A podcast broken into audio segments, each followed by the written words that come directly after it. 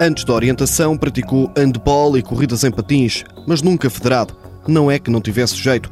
Diogo Miguel até nem tem explicações para ter ficado preso à orientação como ficou. Não se pode dizer falta de jeito, foi não há uma explicação muito lógica, mas nunca, nunca me senti presa a nenhuma modalidade como me senti presa à orientação. Aos oito anos, numas férias desportivas, nasceu o gosto pela descoberta contínua. Conheço muitas, muitos sítios, muitos países. Uh, todos os fins de semana tenho uma prova num sítio diferente. Isso acabou por ter alguma influência por eu ter escolhido a orientação pelo meu desporto de eleição. No dia a dia, até porque usa frequentemente metro e comboio, não necessita de GPS.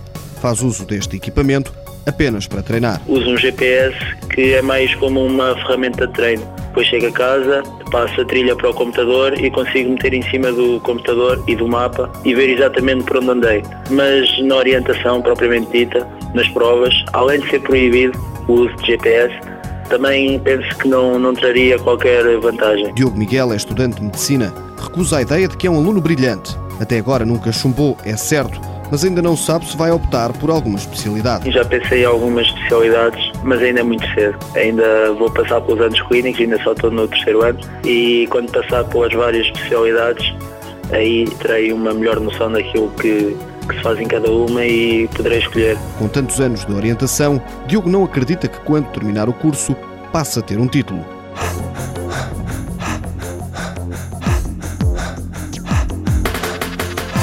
Diogo da Silva Miguel tem 20 anos, várias vezes campeão nacional.